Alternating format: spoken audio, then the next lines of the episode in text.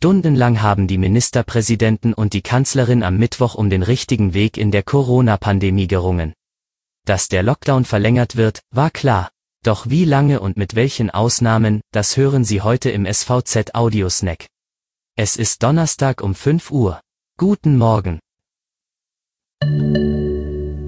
Der Lockdown zur Bekämpfung der Corona-Pandemie soll weitgehend bis zum 7. März verlängert werden und die bereits geltenden Regeln zur Kontaktbeschränkung bleiben bestehen.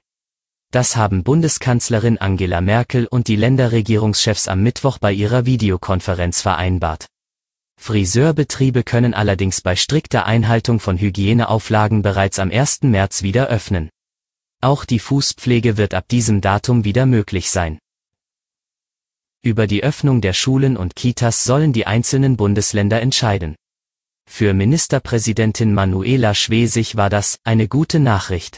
Für Mecklenburg-Vorpommern bedeutet dies konkret, dass Landkreise, die eine stabile Inzidenz von 50 vorweisen, Grundschulen und Kitas wieder im Regelbetrieb öffnen dürfen. Schwesig zeigte sich zuversichtlich, dass die meisten Landkreise diese 50er Inzidenz bis zum 22. Februar also zum Ende der Winterferien erreichen könnten. Angesichts anstehender Schulöffnungen soll außerdem bundesweit geprüft werden, ob Lehrkräfte, Erzieherinnen und Erzieher früher geimpft werden können. Es geht demnach darum, die Betroffenen in der zweiten statt der dritten Prioritätsstufe für Impfungen einzuordnen. Laut der Kanzlerin zeigten die verhängten Maßnahmen Wirkung. Die Zahl der Neuinfektionen sei gesunken. Wir können auch sehr zufrieden sein, sagte Merkel. Es gebe aber die Virusvarianten. Es deute sich eine dritte Welle an, die bekämpft werden müsse. Dies könne umso besser geschehen, je mehr die Infektionszahlen weiter heruntergingen und Gesundheitsämter in der Lage seien, Kontakte von Infizierten nachzuverfolgen. Am 3. März soll laut Merkel entschieden werden, ob und wann der nächste Öffnungsschritt erfolgen kann. In diesem Punkt halten sich die Politiker eine Alternative offen.